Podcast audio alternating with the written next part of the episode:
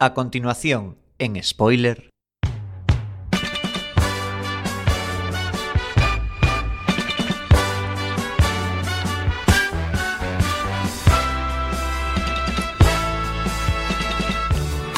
Martes 4 de abril, estáis escuchando Quack FM, la 103.4. Llega la noche de series, llega spoiler.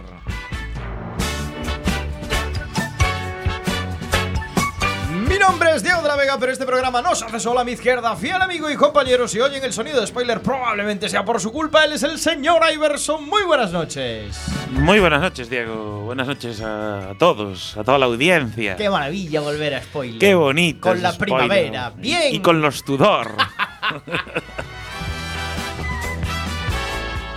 Hoy va de series históricas, eh. Me gusta, me, Me gusta. gusta, Me gusta me cuando viene esto. Te pone, te pone. La broza hecha persona. Siempre me queda mal esta presentación, me la tengo que cambiar. eh. Te queda hombre- muy brocenca.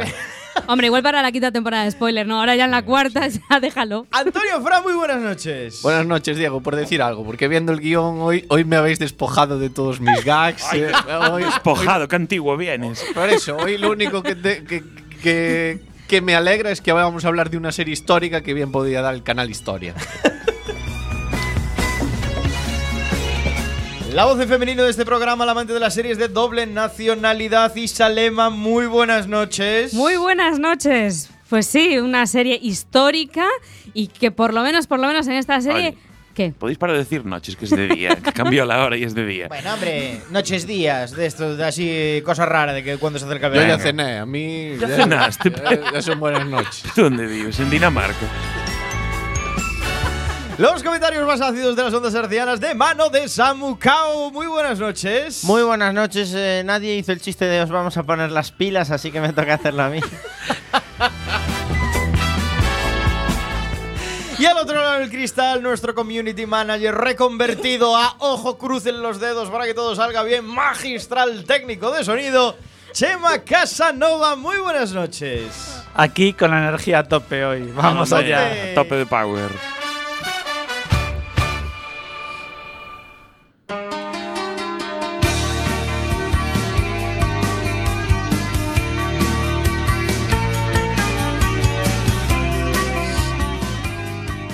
Bienvenidas a Quack FM, Radio Comunitaria de La Coruña en la 103.4. Un saludo a nuestras amigas y amigos de Radio Ritmo Getafe en la 99.9. Bienvenidas, bienvenidos, como decía, a este capítulo 4x014 de spoiler. Hoy serie histórica, hoy los Tudor. Pero antes, vamos con la candente actualidad del mundo de las series. Y para ello, por favor, acercaos a las redes sociales, agarraos a ellas, comentad para opinar con nosotros sobre el mundo de las series. Hay muchísimos métodos. Tenéis el Facebook, tenéis el Twitter, tenéis Google Plus y sobre todo lo que más nos gusta, los métodos más directos, más instantáneos. Chats. WhatsApp en el 644-737-303. 644-737-303 o, por supuesto, nuestro cuacfm.org barra directo para hablar en el chat en- con nosotros en directo Ya, ya- como... ya nos saludan, ya nos llaman broz así de Como primera. ya nos saluda una parrula. Hola, broceros. Un saludo muy grande a nuestra querida audiencia. Vamos con las spoiler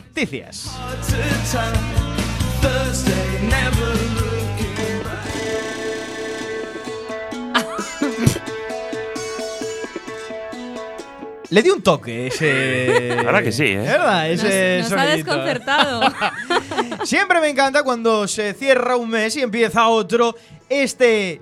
Seis series que no te puedes perder en abril que nos trae. Salema. Pues ya veis, no es solo comienza el mes de abril, sino que además ha comenzado la primavera y es tradicional pues que haya una explosión de series que estábamos todos esperando. También estamos esperando Juego de Tronos, Este pero hasta el no, ¿eh? julio nada. Este año no, Juego de Tronos hay que esperar. Hicieron Muy una intro mal. muy interesante que no cuenta absolutamente nada. No, pues salió otra, salió No, un pero tráiler, hicieron, eh, hizo- oficial hicieron un tráiler que cuenta un spoiler que lo flipáis. Oh, bueno, ¿En serio? ¿No lo viste? en No. serio. Buah. Dios, que fuera estoy de todo. Esta semana no sé qué. Pero un Tampoco viste el spoiler. sucesor designado. No, es que no, es que estoy fuera, estoy fuera. Estoy, me, siento mal. Bueno, Bueno, Isa. os comento seis series que eh, pues vuelven a nuestras pantallas aquí en España. Esta no es una noticia para estos avispados que consiguen acceder de otras maneras a las versiones americanas. La primera de ellas se llama The Get Down, que va sobre Ah. un grupo de jóvenes que son testigos y partícipes de la revolución cultural que se vivió a finales de los 70 en el Bronx de Nueva York de los Estados Unidos cuando el hip hop se abría paso en paso en medio de una ciudad decadente. Este es un estreno. Netflix va a colgar seis capítulos eh, que completan una primera temporada que se estrenó, como, como os decía, este año. Y los nuevos capítulos pues vienen el viernes 7 de abril. O sea, Y este como todos los oyentes recordarán, en eh, la sección del piloto, la, La sección con recorrido, recorrido. se inauguró precisamente con esta De primera Down. parte de Get Down. Pues ahora vuelve la segunda para todos aquellos que hicieron caso de Samuel. No está mal, ¿eh? Get y Down. vieron la Bien, serie. Otra serie que ya, eh, ya conocemos y hemos hablado en esta casa es Better Call Saul, que es el spin-off de Breaking Bad que mejora bastante a la versión original. Bueno, bueno, bueno, bueno. Si ya vienes insultando. Bueno, Sí. pues nada, que Breaking Bad, eh, Movistar Series en este caso, pues estrena la tercera temporada el martes 11 de abril, o sea, la semana que viene. Y las dos entregas anteriores pues están disponibles al completo en casi cualquier sitio de vídeo bajo demanda, vamos. Efectivamente. A ver, quienes habéis visto Better Call Saul, que os merece... Yo, yo la eh, vi. sí, y mola. No. No. La primera temporada tuvo muchísimo éxito, Está la bien, segunda decayó. Pero por que digas que es mejor que Breaking Bad me parece, me mal. Breaking Bad me pareció Me parece- tan me aburrida. parece A mí un también, insulto. horrible Breaking Bad, lo siento. Va a hablar el hombre de Santa Clarita Diet. Horrible. Por favor, el hombre. Horrible. El hombre que Breaking Bad Clarita es horrible. Es decir, Breaking Bad es horrible, no sé qué nota le daría. Santa Clarita está bien. Seguro que le diste un 7 porque No, si es, Bueno, en la ¿Cómo se escala, pasan contigo? si es en la escala Santa Clarita, debería tener un 15. No pasa Breaking nada, Bad. chicos de Billions, tranquilos. Bueno, The Leftovers es otra serie que o bien eh, la amas o la odias. Yo en mi caso la odio, pero hay que decir que hay mucha gente, hay una minoría muy activa que es muy muy fiel a Leftovers. Bueno, pues eh, vuelve, vuelve una tercera temporada. Por lo visto en la segunda lo petó bastante y, la productora decidió renovarla. Para los fans la podéis ver en HBO, en Movistar Series y la van a estrenar de forma simultánea tanto en Estados Unidos como por estas plataformas digitales. ¿Cuándo? Pues en la madrugada del 16 al 17 de abril. O sea que si no tenéis plan para Semana Santa y os mola Leftover, ya sabéis, de madrugada, un fiestón. La versión dual va a llegar en Movistar el 26. Qué guay. Yo con Ya los ves. años que lleva todavía no empecé ni a ver el primer episodio. creo, que, creo que no es mi plan para Y de. Westworld no sabemos nada. No, pero una serie que sí que le gusta mucho a, a Antonio y por eso la gran traigo esperada, aquí. una gran Es esperada. Fargo, es la Ah. tercera temporada de Fargo. Buena serie. Pues sí. No, perdón. me ayuda, Sí, sí, me ayuda a apreciar la broza. Fargo. Me ayuda a apreciar la, la broza. Bueno, pues Fargo eh, arranca el 20 de abril también en Movistar Series, en exclusiva para quien lo quiera, para quien lo quiera ver. La verdad es que la primera de Fargo fue estupenda. ¿Qué? Hay dos series más que Y ya la hemos hablado. también. Pero yo no pude verla. Ah, vale, no, vale. no- Pero no ya- tengo ah, tiempo. lo puntualizo porque yo, Isa. invierto mi tiempo viendo la broza que vosotros proponéis para este programa. Los Tudor. Pierdes el tiempo viendo Oye, los un respeto, Samuel. O las chicas Gilmore, a ver, es que... Encantado, bingo. Bueno, hay dos series más de las que comentar. Una es Silicon Valley, que es esta comedia, supuestamente comedia, ambientada en el mundo tecnológico de Silicon Valley y esas luchas de egos empresariales y demás, que también la emiten tanto en HBO como en Movistar Series. Y eh, bueno, pues se va a estrenar de manera simultánea aquí y en Estados Unidos el 23 y el 24 de abril. Y para los amantes de una comedia que lleva muchos años en antena, que es VIP. Buenísima. Buenísima. ¿Sí te Sí. gusta? Sí. Sí, sí. Además, Buenísima. Me parece increíble porque es el personaje de Seinfeld. Es la de la vicepresi- vicepresidenta, Y es, ¿no? se hace de vicepresidenta. Ex vicepresidenta, porque en esta nueva temporada ya no va a cumplir eso. Vale. Mucho mejor que en Seinfeld. Bien, Isa, bien. Bueno, bueno, Haciendo honor al nombre del programa. Un spoiler os de los mantengo, buenos. os mantengo. No, no, a ver, la temporada pasada ya le dijeron que era mejor que no siguiesen el caso. En el cargo, El quiero cargo, decir. correcto. Bueno, Entonces se cargó al presidente. es otra. Y ahora es Es otra, seguramente vuelva, seguramente vuelva porque la Casa Blanca no puede prescindir de. Oye, está insoportable de novedades abril, ¿eh? O la hacen, o la hacen secretaria, secretaria de vivienda. Sí, algo así, ¿no? Y va a ser la sucesora designada. que va a ser un spin-off, pero en bien. Molaba. ¿Quién será el sucesor designado de Donald Trump?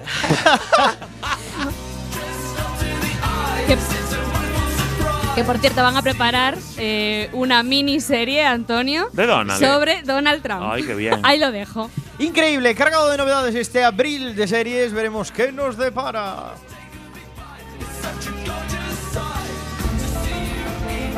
Aquí comienza Spoiler Quack FM. Un programa de radio en el que lo contamos todo, todo, todo del mundo de las series. Spoiler. La verdad está ahí fuera.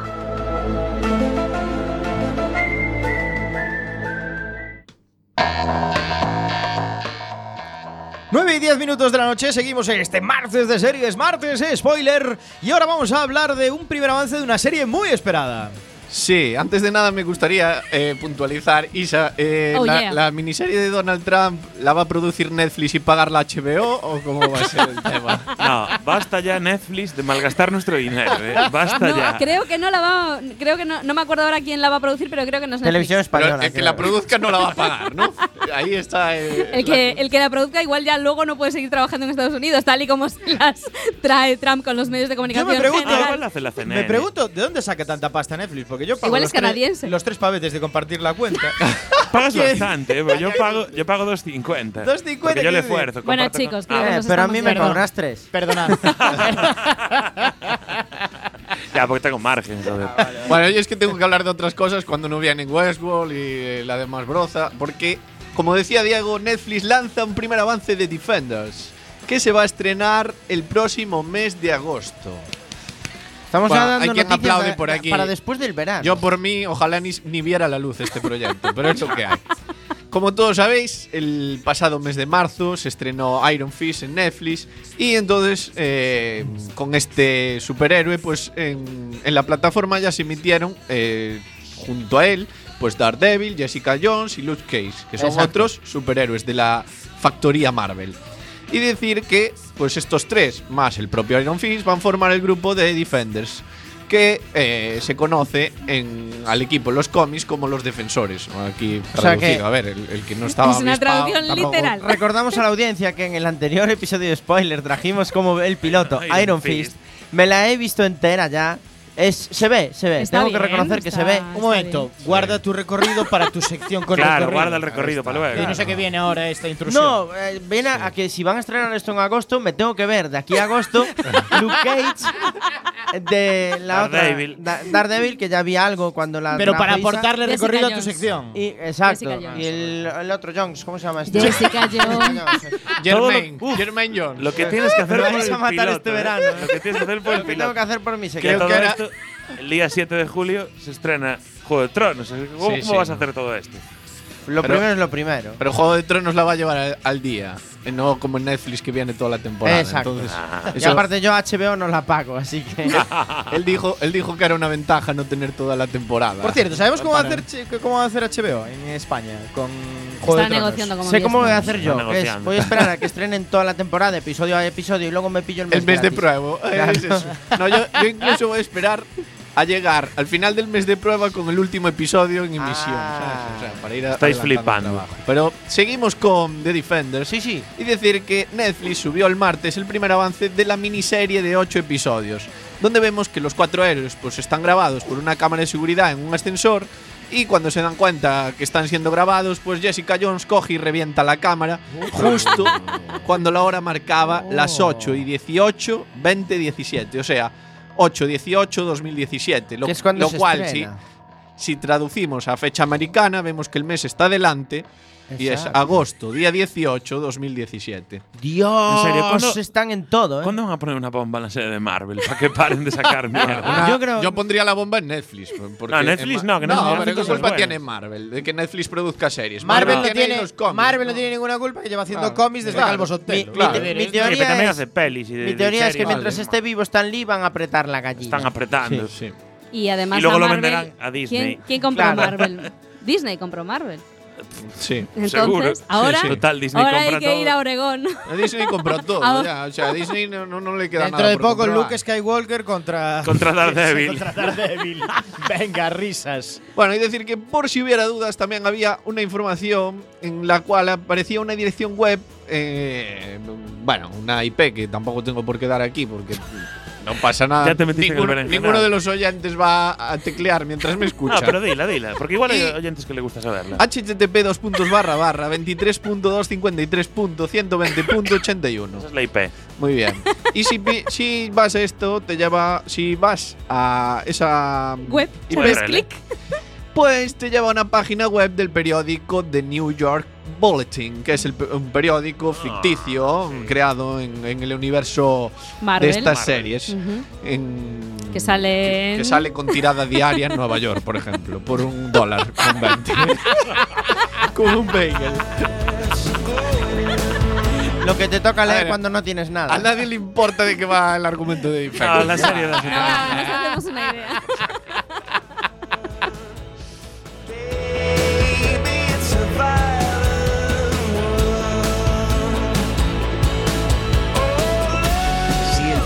negro de los soprano te dejó blanco, Si el final de Perdidos te dejó patidifuso, Si eres de los que cree que Jack Bauer debería presentarse a presidente de los Estados Unidos, este es tu programa. spoiler en Quack FM.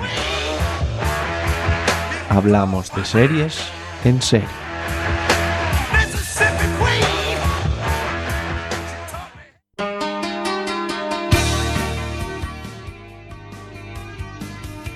Para que Antonio no se enfade, Sigourney Weaver es la mala. eh. No, Sigourney. ¿Por qué para que yo no me enfade? Hombre, pues no ¿Qué te tiene deja- Sigourney Weaver que, que me guste a mí? ni, el no- ni el nombre sé decir. Sigourney Weaver. Parezco mi madre diciendo el nombre de la. Muy bien, Presbaluski. Cerramos este bloque de spoiler noticias de nuevo con un clásico en spoiler que es Cuéntame cómo pasó, vuelve a ser noticia. ¿No es así, señor Iverson? Por supuesto, cuéntame siempre es noticia. Siempre es Siempre. noticia. Pero en esta ocasión no vamos a hablar del cuéntame de la versión española. Oh. No, vamos a hablar de una nueva versión de Cuéntame que se expande por el mundo y es que llega a Argentina. Bien. La versión, la versión pibe de Cuéntame cómo pasó. Contame, contame cómo pasó. Pues nada, Que básicamente van a La hablar tele- de los mundiales de Argentina. Claro, van a hablar del Mundial del 78, del 82 y fin. No, a ver, la tele pública argentina, como la tele pública española, va a hacer el remake de la serie Cuéntame cómo pasó. Y nada, básicamente van a contar todos los hitos de la historia, que no son pocos, eh, de Argentina, pues con la familia Alcántara, que supongo que allí será, no sé, el apellido típico argentino, familia Maradona o algo así pondrán, no sé. Familia, no sé, marginal. Puede, puede que, que se intercale con el marginal. Sí, pueden hacer un spin-off. Yo creo que incluso pueden hacer una ficción histórica con las Malvinas también. Ujú. Y entonces ahí tienen, Bueno, se tienen sabe, material. se sabe ya en Se qué año comienza. No se sabe aún. Ah. Aún no se sabe. O sea, la claro. noticia es que Televisión Española le vendió, Le vendió los eh, derechos. los derechos para poder Claro, hacer el tema es, ver, en la producción. versión argentina se intercalarán los hechos históricos más trascendentales del país austral con las idas y venidas de una familia que está afincada en los suburbios de Buenos Aires. Ajá. Es lo que se sabe. Y nada, se van a mezclar imágenes de documentales del archivo histórico de, de Argentina. Y sabemos ya algunos de los actores, no sabemos fecha, Ajá. pero está entre ellos Nicolás Cabré, Malena Solda y Leonor Manso, son los protagonistas de esta, Sí, sí, me de esta versión. todos. Me suenan todos. Gente buena. Gente Oye, buena. ¿cuál es el Gente país buena. austral ese? Que no, no me quedó claro. Australia, me. Yo, mientras no sea la peña del No. marginal, que es un horror. No, no es la Peña del Marginal. Bien, No, estos son actores de verdad. ¡Oh! Y luego, ¡Qué puñalada trapera eso! hombre, Lo que, pasa que lo que pasa que Darín estaba en España y no lo dejan contratar. Now yes. Nada, y eso, decir que en la noticia dice que hay rumores de que podría empezar la serie efectivamente en el 78, pero Ajá. no está confirmado. Lo que sí es que cuéntame la versión española, la que corresponde a esta sintonía, está On a- fire. o está on fire, vamos. Está on fire Está total. on fire. El elenco de actores. Extra- Contame lo- qué pasó. Se llamará en Argentina. No, contame qué pasó. Digo yo. Bueno. Diego, llegas dos, tres minutos tarde. Sí, la verdad que Pero bueno, no pasa nada. íbamos a hablar de la española. Íbamos a hablar Ah, de perdona. la liada de aquí. Es Es que me, me vino ahora a la mente, ¿sabes? El acento. Que, que de hecho van a tener que mandar a los agentes del Ministerio del Tiempo a arreglar esto porque Ya se está liando muy Se parda. está liando muy pardo. Que el Ministerio del Tiempo, ya lo meto, que no, Mete, no, está, mete. no está en el guion, pero lo voy a meter. Mete, mete. La versión portuguesa de El Ministerio del Tiempo, Oh. que no, No. sé. Un Ministerio del Tiempo. Un Ministerio del un Tiempo. Ministerio del Tiempo. Ministerio Tempo. Eh, no, va, no, no va a investigar la- la- el meme este de la figura de Cristiano Ronaldo del aeropuerto, no. No, pero van a tener ya su segunda temporada, o sea que es un formato que lo peta, ¿eh? Que O sea que tenemos Hombre, a formatos ver. buenos. ¿Cuál era la serie esta americana que copió el formato Timeless. vilmente, joder? Timeless. Claro, volviendo, volviendo al tema, cuéntame. eh, está- es mejor que haya chicha por fuera porque lo que está haciendo esta temporada está siendo. No, esta temporada patética. es, ya dijeron que era Malísima. una temporada de transición. ¿Sabes qué pasa? Que están ya en los no, 80. la transición ya pasó. ahora Están ya en con los Don 80 y desde, No, desde el Felipe golpe, desde el intento de golpe de estado de Tejero hasta la cal viva, no, es que en España nos aburrimos mucho. Bueno, pero fue el Mundial de Fútbol, Qué bruto eres. El mundial Ya. ya pasó hace bueno. las Olimpiadas Ya de Los Ángeles. buena. El Que ya fue hace tres temporadas. con el merchandising ahí de naranjito. Las. Olimpiadas de Los Ángeles, que España sacó una medalla o algo Claro. así. Una plata, ¿no? Plata del baloncesto. equipo de básquet. Claro. Joder, la, la plata más histórica. O sea que hasta el año 92, que celebramos las No, Olimpiadas el de 90 Barcelona, hasta el no va a 96, haber nada. hasta que ganó el PP en el 96 no pasó Y en nada. un, sí, en un partido le tiraron del pantalón a Butragueño y se le vio todo el, todo el mercadillo. Bueno, dejamos aquí más. la sección de las spoiler noticias con esta expansión que siempre nos gusta. Y Mitchell de le tocó. Cuéntame cómo pasó. A Valderrama.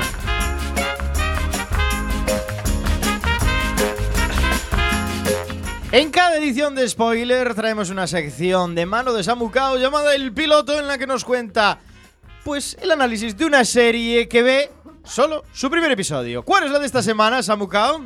Eh, en primer lugar, te corrijo lo de una sección. ¿Cómo Es una sección? la La sección. sección. Y además con, recorrido. Con recorrido. Bien, pues esta semana hemos eh, traído y investigando y por ahí, por los por Investigando. las cloacas. Las cloacas de Ibas, Netflix. ibas a la Wikipedia y veías la vida de los actores. ¿Qué investigabas? No, investigando ¿Qué te hace de. falta para ver un piloto? Pues investi- ¿Investigar qué? investigar qué series se estrenan. y dentro de las que se estrenaban elegí y elegí medianamente mal. Espera, Samu, creo que estás enfocando mal en la sección. No tienen por qué estrenarse, solo tienes que ver el piloto. Correcto. Sí, hombre, pero intento que sean series que están empezando para, Para que la tengan gente recorrido. se enganche, Y para que tengan recorrido. Muy claro. bien. Muy bien. Y en concreto, eh, la serie de la que vamos a hablar hoy es Ingobernable, Mm. que es una serie de nacionalidad mexicana. me- no sé si dice mexicana o mexicana. Dos. Mexicana. Mexicana. Mexicana. Bien, mexicana. Se escribe con X, pero se dice mexicana. Hay un mexicano en la sala, con lo cual Sí, te puede eso- corregir. Por eso preguntaba la audiencia. Bueno, pues eh, es una serie que está protagonizada por Kate del Castillo, que todos la conoceréis como la amiga del Chapo Guzmán. Momento, para la gente que me conoce, mexicano en la sala, no soy yo. No, no, claro. No, no es Diego, ahí no es Vale. verdad. No, vale.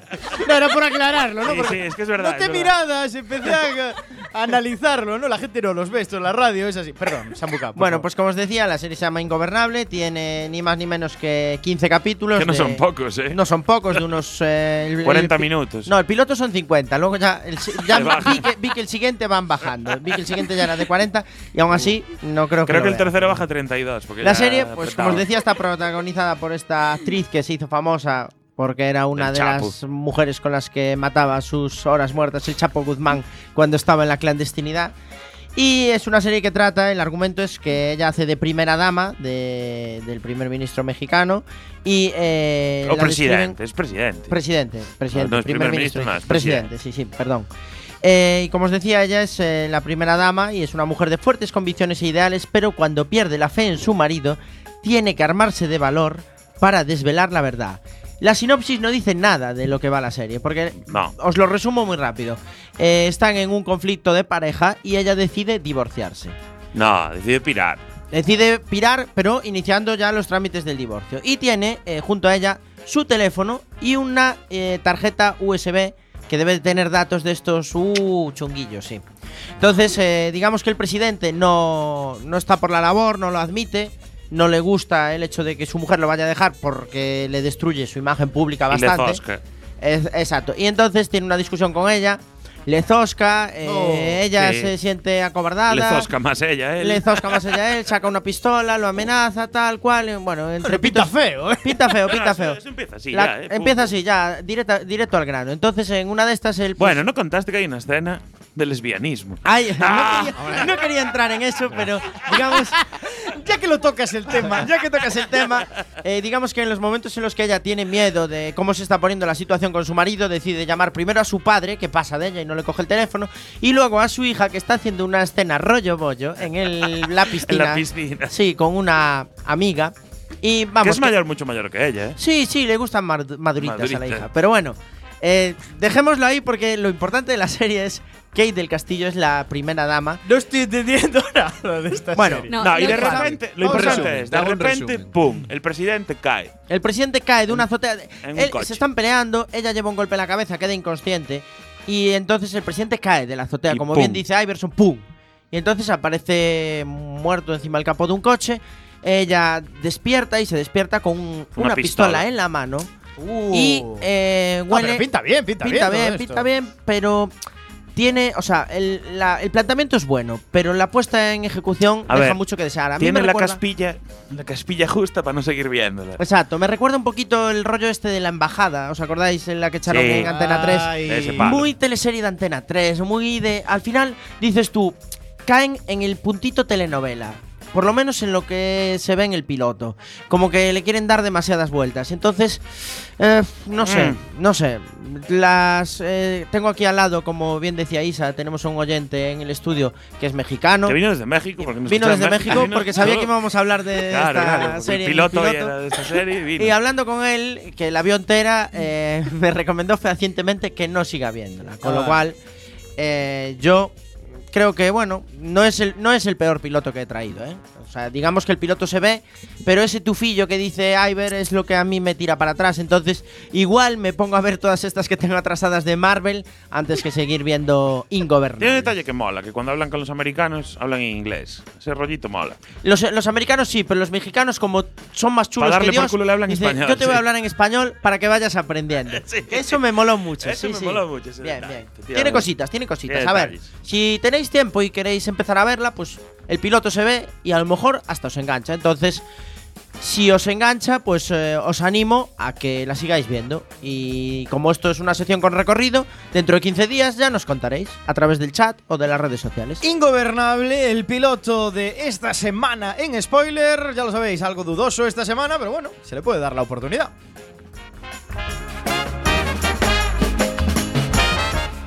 Y ahora vamos ya con el análisis de nuestra serie de la semana y un poco de música para entrar en materia, un poco de música para acercarnos al lado más histórico de spoiler, Greens Leves.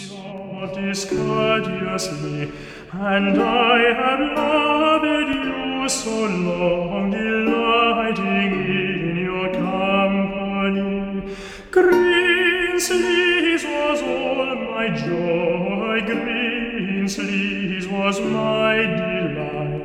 delight. Greensleeves was my heart of gold, and who but my lady green Greensleeves?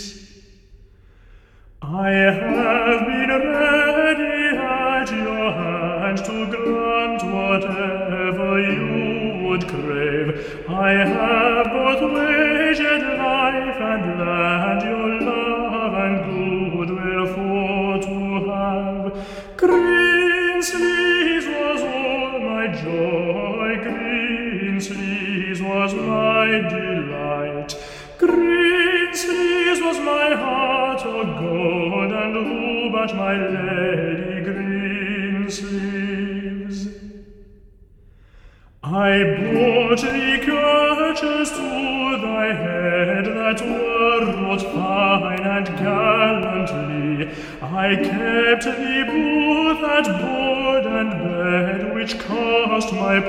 as with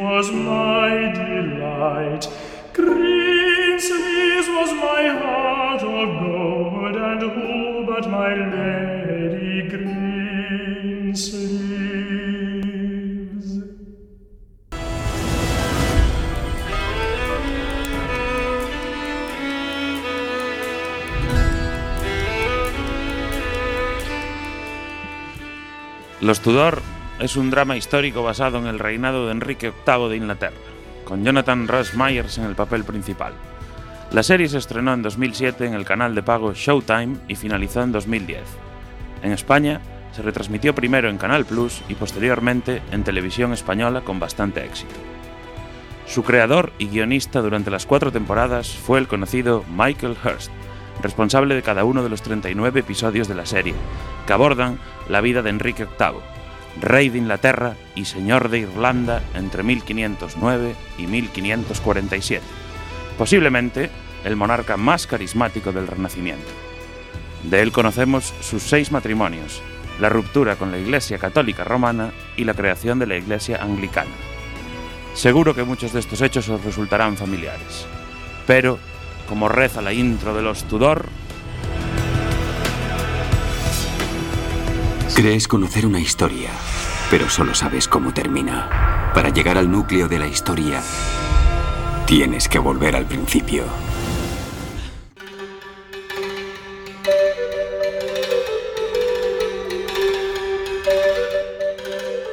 La serie nos sitúa en los inicios del siglo XVI.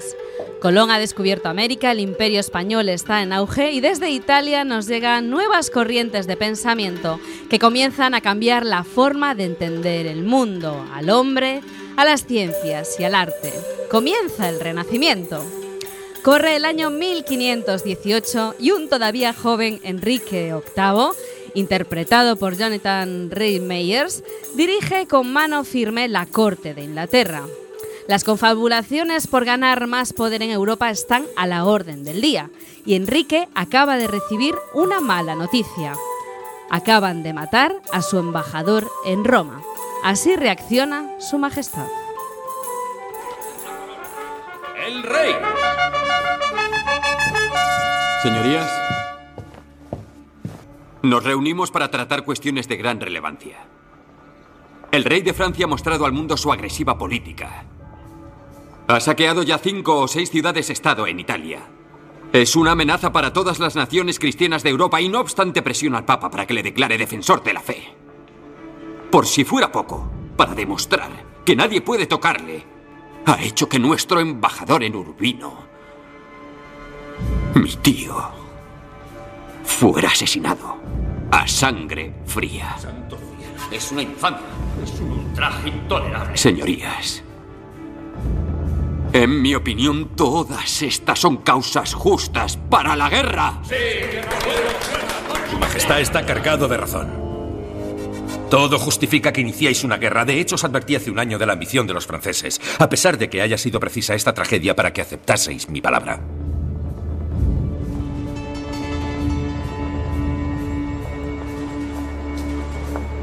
Norfolk. Estoy de acuerdo con Lord Buckingham. El rey de Inglaterra tiene un antiguo e histórico derecho al trono francés usurpado por los balones. Es hora de que les expulsemos y de atacar Francia con todas nuestras fuerzas. ¿Vos qué decís, Wolsey? Coincido con Su Majestad. Son, sin duda, causas justas. Bien. Está decidido. Entraremos en guerra con Francia. Vuestra eminencia hará los preparativos.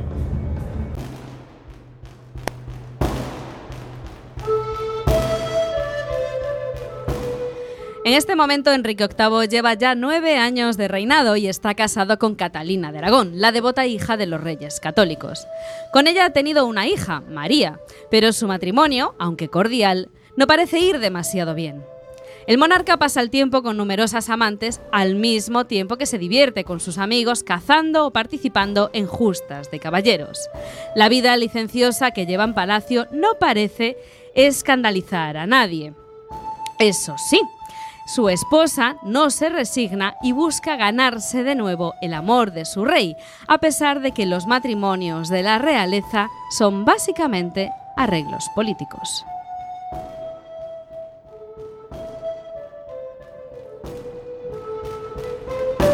¿Cómo está nuestra hija? Está bien.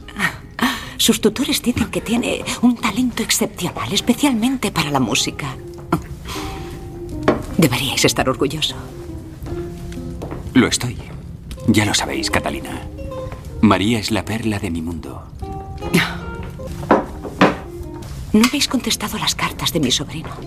Aunque vuestro sobrino sea el rey de España, tengo otras ocupaciones. Ya sabéis que os aconseja firmar un tratado con el emperador que declare a Francia vuestro enemigo mutuo.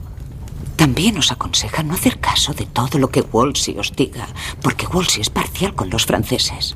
¿Desde cuándo sois diplomático? Soy hija de mi padre. Sois mi esposa. No sois mi ministro, ni sois mi canciller, sino mi esposa. Me gustaría ser vuestra esposa en todos los sentidos. Enrique, ¿por qué no visitáis mis habitaciones como antes? Comed. Se debe a un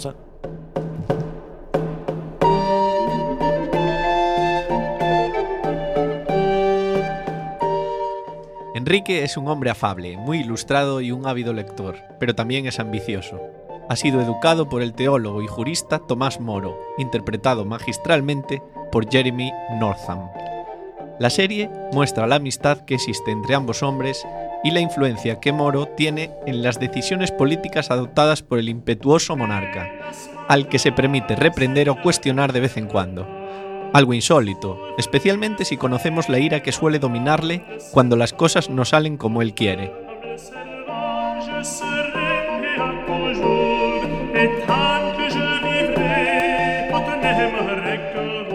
Tomás Moro es la guía moral de Enrique, una de las grandes mentes de la época, pero su férrea lealtad a la Iglesia en tiempos de revolución luterana le pondrá al borde del abismo continuamente, especialmente cuando el rey empiece a distanciarse del papado.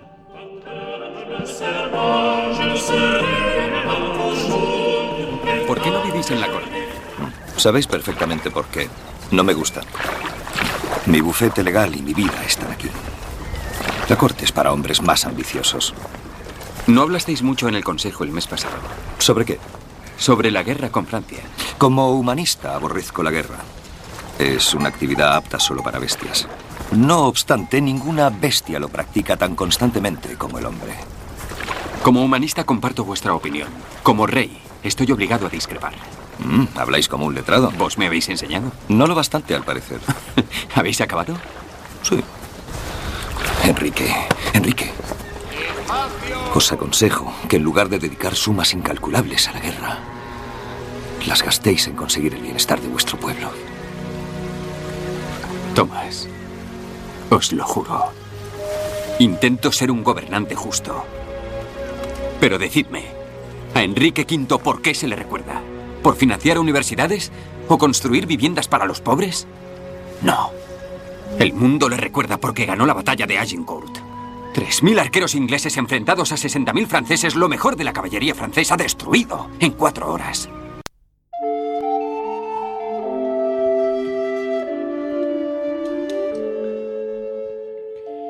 El segundo personaje que mayor influencia tiene en el rey de Inglaterra es, sin duda, el cardenal Wolsey, interpretado por el archiconocido Sam Neill. Wolsey se define como el más fiel servidor del rey y será el encargado de la gestión del reino, desde los asuntos diplomáticos como iniciar una guerra hasta los más mundanos como encargarse de las amantes del rey cuando éstas se quedan embarazadas. La ambición de Wolsey es enorme. Sueña con llegar a papa y empleará el máximo sus capacidades persuasivas y su ingenio político, para evitar conflictos que podrán frenar su ascenso a jefe de la Iglesia de Roma.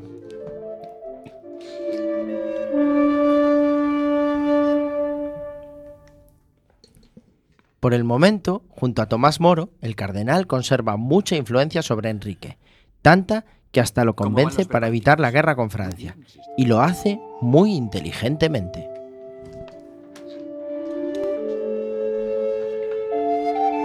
¿Cómo van los preparativos? Muy bien, se está reuniendo vuestra flota y vuestro ejército. Se han repartido provisiones y podréis entrar en guerra en cuestión de semanas. Excelente.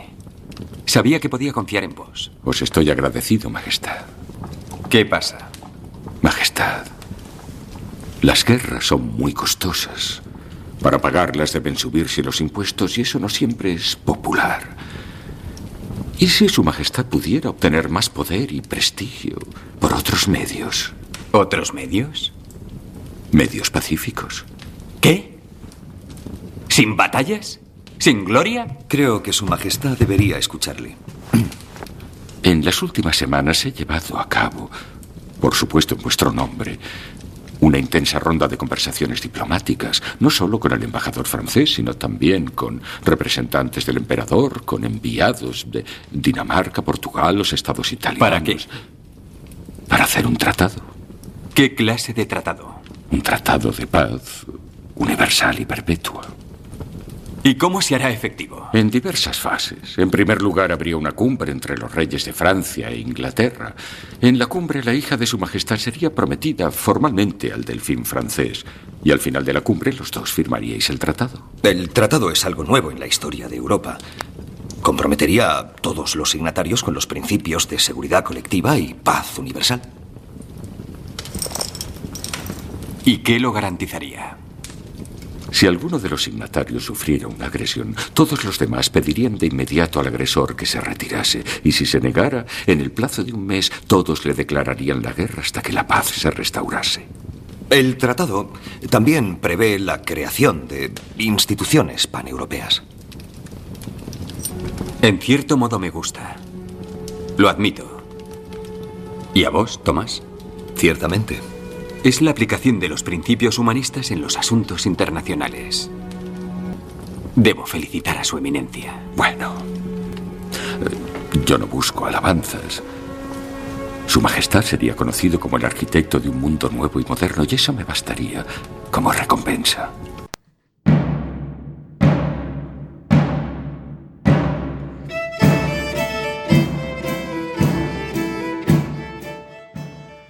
Enrique VIII ha trascendido a la historia por sus seis matrimonios, con nobles tanto inglesas como de otros países europeos. La primera de ellas es Catalina de Aragón. La serie nos la muestra como una mujer atormentada, profundamente religiosa, pero que sabe cuál es su papel, ser reina de Inglaterra y darle un hijo al rey. Catalina es hija de su padre, y no dudará en utilizar la influencia política a través del embajador de España en Londres, para hacer prevalecer sus derechos en la corte. Incluso, cuando Enrique plantea el divorcio con ella, Catalina logrará el apoyo del Papa en su causa. La actriz María Doyle Kennedy interpreta de manera magistral la depresión en la que cae Catalina.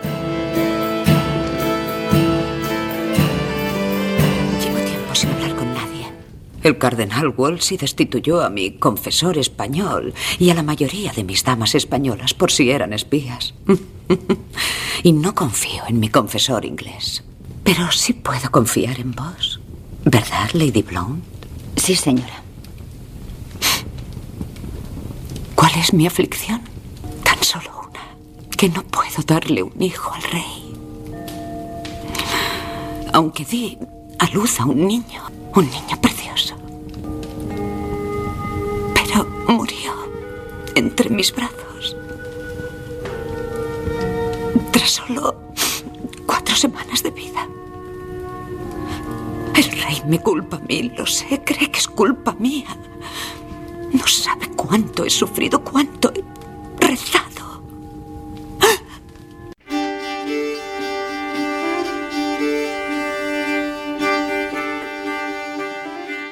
Los Tudor aborda las conspiraciones políticas en la corte. El ascenso al trono del rey, sucediendo a su hermano muerto, también es cuestionado, especialmente por su sucesor directo, el noble más rico de Inglaterra, el duque de Buckingham.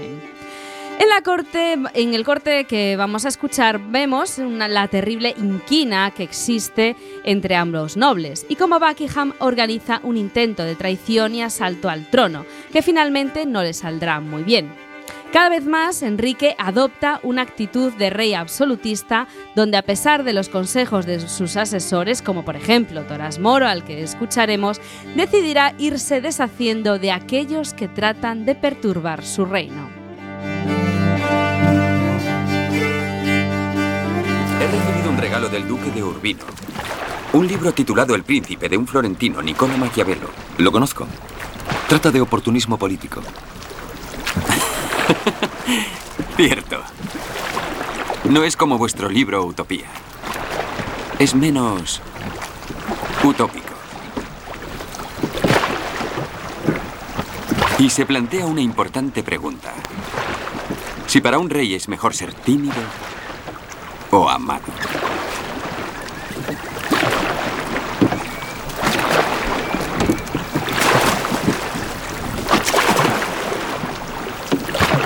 Buckingham va a intentar matarme.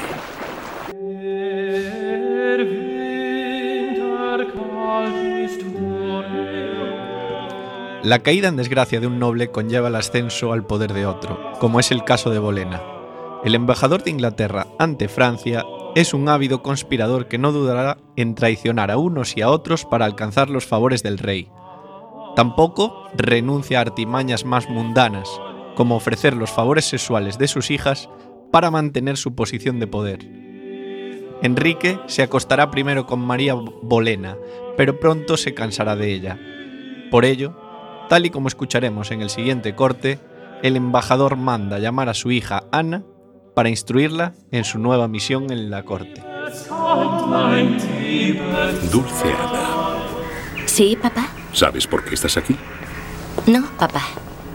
En París nadie me lo explicó. Bien. Es mejor así. ¿Qué ocurre? Su Majestad se ha cansado de su alianza francesa. También parece cansado de tu hermana. Ya no le invita a su cama. Pobre María. Pobres nosotros. Cuando ella era su amante hicimos nuestra fortuna. Ahora probablemente la perderemos. A menos que... Aunque me hiciera suya, ¿por qué iba a querer conservarme? No es solo María, todas sus aventuras acaban pronto. Tal como se enciende, se enfría. Tal vez tú puedas dar con el modo para que su interés sea más prolongado. Sin duda habrás aprendido cosas en Francia. Cómo despertar sus pasiones.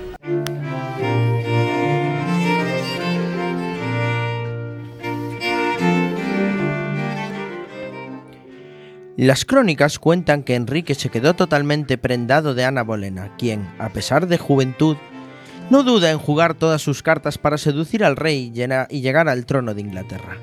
Ante la mirada escandalizada de su pueblo, Enrique convivirá con Ana, al mismo tiempo que decide pedir la nulidad de su matrimonio con Catalina. Para ello, argumenta que no es, esta no es capaz de darle un hijo varón que garantice la sucesión en el trono de los Tudor. Incluso busca en las Sagradas Escrituras, que bien conoce, argumentos que sostengan su causa. Estado pensando en mi hermano. Arturo. Cuando él murió, se decidió que yo debía casarme con Catalina. Creo que mi padre no quería perder su dote. O el prestigio de un matrimonio español. En todo caso, Catalina jura que el matrimonio no llegó a consumarse. Por eso obtuvo la dispensa del Papa. Y me casé con ella.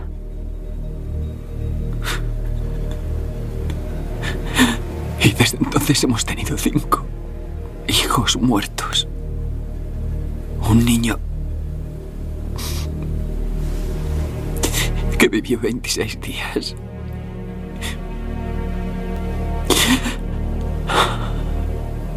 Y una sola hija viva.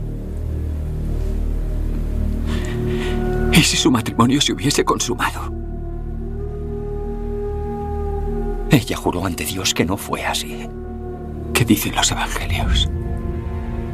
Si un hombre se casa con la esposa de su hermano, decídmelo.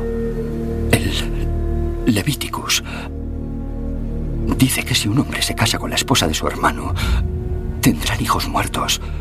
Pero vos tenéis una hija, pero no un hijo.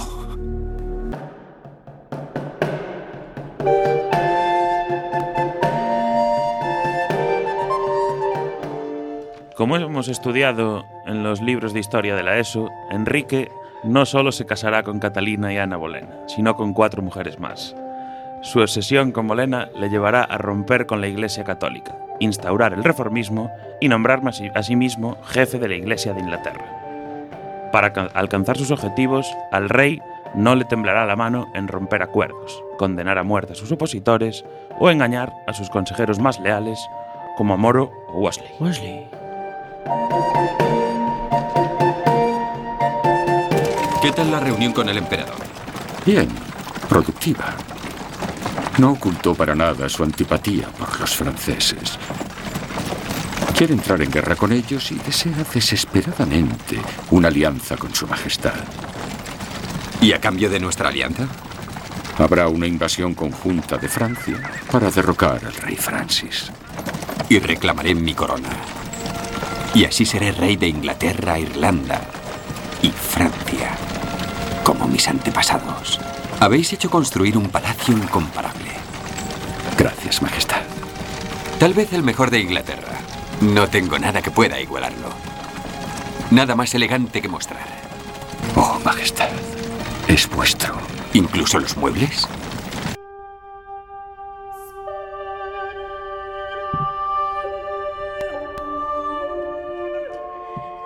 Las series de televisión de corte histórico han vuelto a ponerse de moda y nosotros queríamos pues eh, recomendaros la que para, por lo menos para mí, pues sigue siendo la mejor. Los Tudor congrega a un magnífico elenco de actores, con Sam Neill, con Jeremy Northam, Natalie Dormer, James Frame, que interpretará más tarde al reformista Thomas Conwell. Incluso el actor principal, Jonathan Rhys Meyers, defiende bastante dignamente su papel estelar. La trama de los Tudor se complica y aumenta de intensidad a medida que avanza la serie, siendo bastante fidedigna a la historia real. Es absolutamente recomendable para los amantes de los dramas históricos, condimentada con grandes dosis de sexo y violencia y un buen número de personajes secundarios muy atractivos. En conclusión, ahora que se acerca el verano, nada mejor que pasar las calurosas tardes con una buena dosis de historia por cortesía de Showtime.